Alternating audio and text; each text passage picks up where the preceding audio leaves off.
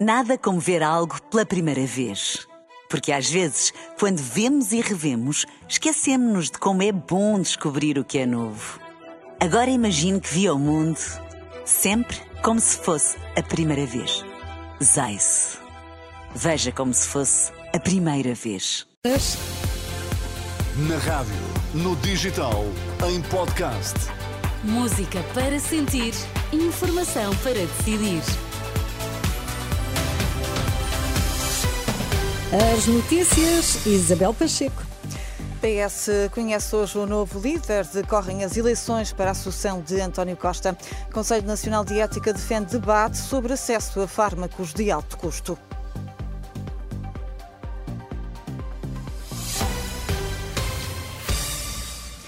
76% dos militantes socialistas eh, já votaram para eleger o novo secretário-geral do partido.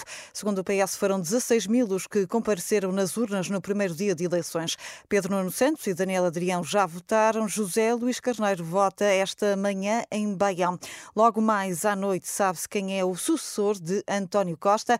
António Costa que já garantiu que não vai para a reforma, diz ele que não tem idade nem vontade de meter os papéis para a reforma.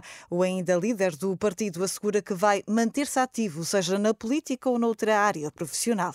Há uma coisa que é certa, não tenho nem idade para meter os papéis para a reforma, nem vontade de meter os papéis para a reforma e, portanto, que, vou trabalhar e eu vou, falo com gosto. Tenho tido a felicidade ao longo da vida, eh, com exceção de dois anos, ter tido sempre trabalhos que gostava de ter. Acho que também é ter, é ter novas oportunidades, ter mais trabalhos que me deem gosto. António Costa que promete não dará conselhos de bancada, ele que se diz disponível para dar conselhos ao próximo secretário-geral do partido, mas só se isso lhe for pedido. Não, não é a voz da experiência. O, o secretário-geral do próximo secretário-geral do PS poderá contar comigo para aquilo que desejar e que eu possa fazer e que seja e que sinta que possa ser eh, útil, mas, mas deixo lá ter a liberdade de querer saber se, se quer contar comigo ou não. Eles, eles vão de saber. Declarações de António Costa, que deixa a liderança do PS oito anos depois.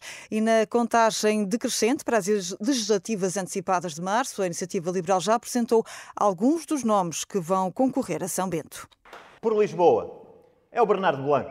O João Coutinho Figueiredo, aqui presente, vai ser apresentado ao Conselho Nacional como cabeça de lista pela Europa. Que o cabeça de lista que apresentaremos pelo Porto é o Carlos Guimarães Pinto. E quero dizer-vos por último que a decisão mais fácil foi mesmo para mim e vou por Braga. Nomes divulgados na última noite por Rui Rocha e que vão ser propostos hoje pela Comissão Executiva aos Conselheiros Nacionais. Também hoje a Mesa Nacional do Bloco de Esquerda aprova as listas dos candidatos às legislativas. A coordenadora Mariana Mortágua volta a encabeçar a lista de Lisboa e a eurodeputada Marisa Matias estreia-se no como número 1 um pelo Porto. O vice-presidente do Conselho Nacional de Ética defende um debate sobre o acesso a fármacos de alto custo. Em causa o caso das gêmeas que receberam um medicamento que custou ao SNS 4 milhões de euros.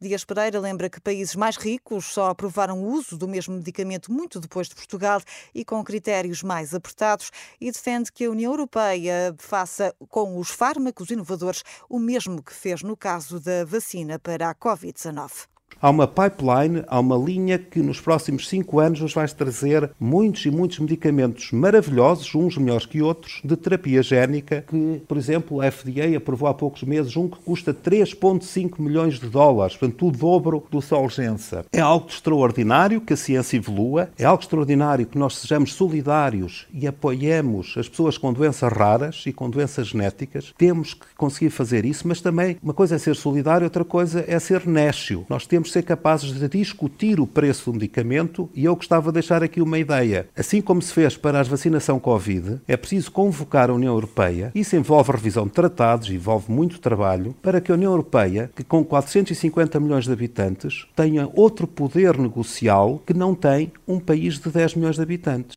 Declarações ao programa Em Nome da Lei da jornalista Marina Pimentel para ouvir este sábado aqui na antena da Renascença.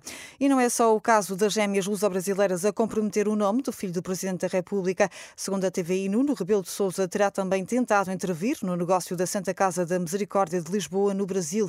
O anúncio de uma parceria entre a Santa Casa com o Banco de Brasília para explorar os jogos sociais na capital brasileira foi anunciado em abril, mas foi cancelado em outubro pela própria Santa Casa. Mas antes, Nuno Rebelo de Sousa propôs um encontro da ministra da tutela, Ana Mendes Godinho, com o presidente do Banco Parceiro da Santa Casa, um encontro que a ministra garante que recusou. Não fossem os apoios sociais, a taxa de risco de pobreza em Portugal rondaria os 42%. A conclusão é de um estudo do Observatório das Desigualdades com base em dados do INE de 2022. Se forem acrescentados apoios sociais como pensões de reforma e de sobrevivência, a taxa cai para os 21%. Uma tragédia insuportável. É desta forma que o primeiro-ministro israelita classificou o incidente provocado pelo exército que levou à morte de três reféns israelitas por engano. Benjamin Netanyahu já apresentou condolências às famílias e garante que vão continuar os esforços para resgatar todos os reféns. O caso levou centenas de pessoas a sair à rua em Tel Aviv em protesto contra o governo. Já a Casa Branca veio lamentar o caso e fala num erro trágico. Me recordo que mais de uma centena de pessoas ainda permanece nas mãos do Hamas em Gaza depois de terem sido feitas reféns a 7 de outubro. Nada como ver algo pela primeira vez. Porque às vezes, quando vemos e revemos, esquecemos-nos de como é bom descobrir o que é novo. Agora imagine que viu o mundo sempre como se fosse a primeira vez. Zais. Veja como se fosse a primeira vez.